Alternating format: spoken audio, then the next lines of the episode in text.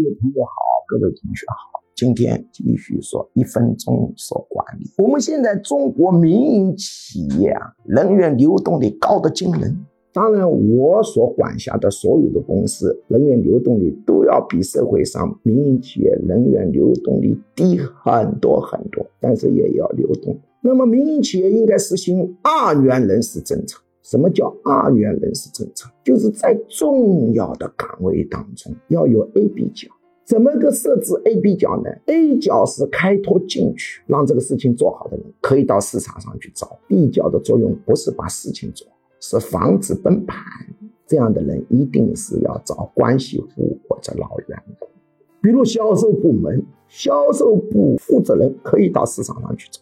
市场上找来的人开拓进取，能力强，主意多，但他有一个缺陷，稳定性、忠诚性很差。他的副手呢，就一定要找一个可靠分子，哪怕能力差点，他的主要作用不是让这个企业变好，是防止崩盘。